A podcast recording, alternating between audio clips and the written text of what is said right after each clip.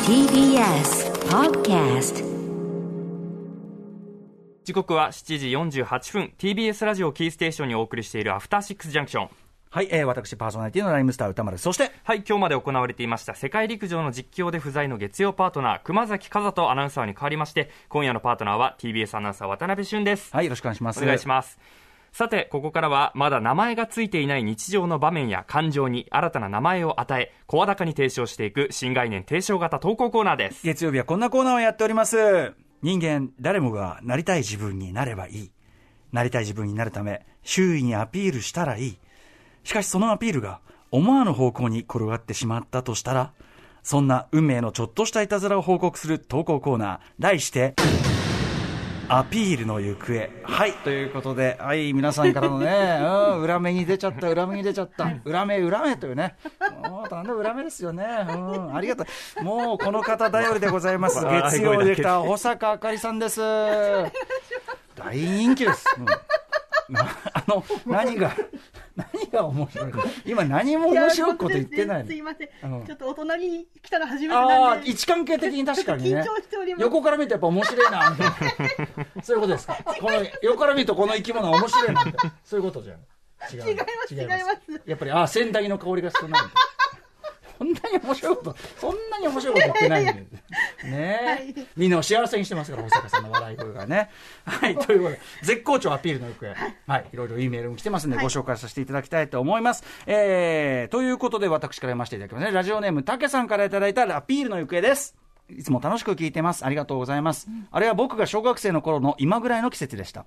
休日、家でやることも特になく、母親につまらない、つまらないとどこかに連れて行ってほしくて、つまらないアピールをしていました。まあ、お子さんやるかもね。家にずっといてね、つまんない、つまんない。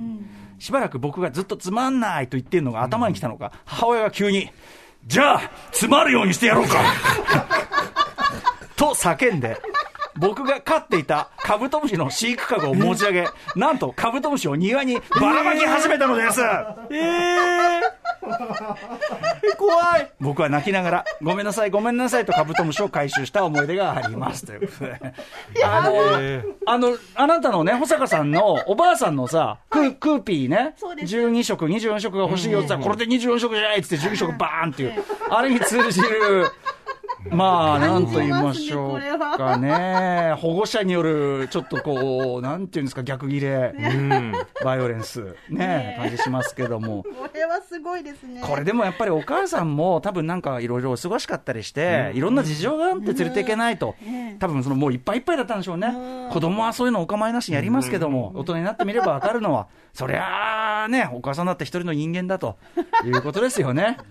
いやすごい。つでこれさ、でもさ、つまらないってワードについて考えさせられませんつまらないの逆はつまるっていう果たしてそれは正つ解まなるのよか。つまるようにしてやろうか。つまる。つまる。ねえ、なんだつ、つまらないってワードが面白いよね。だからね、なんだろうそもそもねあ。思っちゃうから ね。でノットの付き方がね、あれですね。脳の付きの方。そうだね、そうだね、ノットト、ノット、そうだね、ノの付き方が。ットつまる。もうん面白ういですまあね。それちょっと、うんちょっとこれ、あの、抽象概念調べ る会。あれ、そんなに面白いこと言ってないの。いやいやいやいやうんいかがですか、保坂さん、こちら。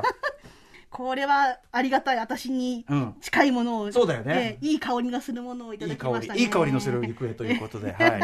ナベシュンさん、こういう感じで、例えば、あの、わがまま言う方な子供でしたか。うーん結構、あの私はあんまり言わない方でしたねももともと多分東京にこの上京してくるまでうん無口な方だったので、なるほど、なるほど。まあ、東北人というのもあってほうほう。け基本喋らない人でしたああ、ねそうですか、そうですか。そう東ですか京に来て喋らないと誰も友達になってくれないなってことを学びまして、まあ、やっぱりね、作っていかないと、それはそうかもしれない。うんそこで、多分大学デビューっちゃデビューだと思いますね、あーそういう感じであの結構自分内気な自分をじゃあ破れ親御た、さんにもそういうやっぱアピールするとかじゃなくて、割とこうぐっと飲み込むタイプ。そうですね親も喋らないのでああ、そうか、そうはか、いそうか、そうか。じゃあ、あんまり、あの、アピールみたいなことはあんまりいや、アピールしないって言ってたもんね、だってでね。唯一それで思い出したのがそのうん入社試験アピールしたなと思いまして、うん入社試験でアピールしなかったらどういうこそとうなそのうね。そう採用されないのうんうんでうんうん。どんなアピールしたんですか僕このアピールの行方になったかもしれないんですけど、うその最終試験で最終試験というのは役員面接で、うんうで役員面接まではその人事部という採用担当の部署がうんうんはいその面接をするんですけど、うんうだんから最終面接っていうのはちょっと人事部が味方なわけですよ。あもう今押してきたそうです私たちが選んできた私たちはこの人を選びまそうかそうかそうすかじゃあ役員の皆さん判断してくださいみたいなことうんでうんはいはいはい出されるわけです確かにで同席するんですね人事部長というのは一人だけ、うんうんうん役員の方々がいる前で、うんうんで私がそこでこう意気揚々となんか高校時代の話とか、うんあとはなんか高校時代ずっと坊主でしたとか,、うんうんなんか山形の魅力みたいな話をずっとしてたら、うんあんまり空気良くなかったんですよ。そしたら、うんその人事部長がちょっと目くばせで、うん違う、それじゃないみたいな顔を、こうその話そっちの方じゃない首をふるふるして、うんあれあれ、あの、って言った時に、その、うんうんアルバイト何してたんだっけってパスが来まして、うんうんあ、なるほどと、うんうんこっちかと思って、うんうん私、車内販売のアルバイトしてたんですね。あああ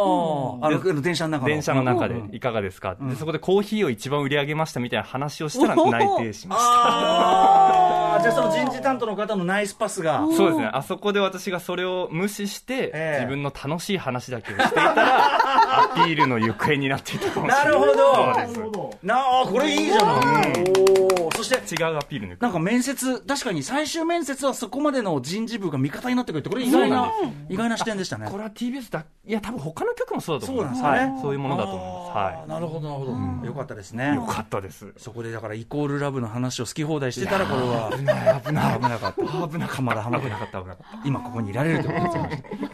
よかった。浅香さん今日今週はこんぐらいにしておきましょうかねそうですそうですかねね。いっぱいでもいただいてるんで、またお願いします。そう皆さんありがとうございます皆さんのアピールの行方募集しております、えーあなたの思っていなかった方向でアピールが返ってきてしまったというエピソードでございます良い方でも悪い方でも結構です、ぜひぜひ送ってくださいはい。えーメールの宛先は、歌丸アットマーク